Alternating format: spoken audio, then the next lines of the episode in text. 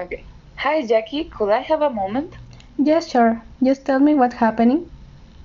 Listen, I'm worried about, about your participation in the company. I've noticed that you're pretty isolated from the teamwork, but what does surprise me is that given you know that you are capable of, you prefer not take part in the decision.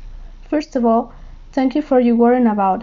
It's important to say that I had not received instructions to be part of the decision making process, but if you want me to participate, I'd be glad to do.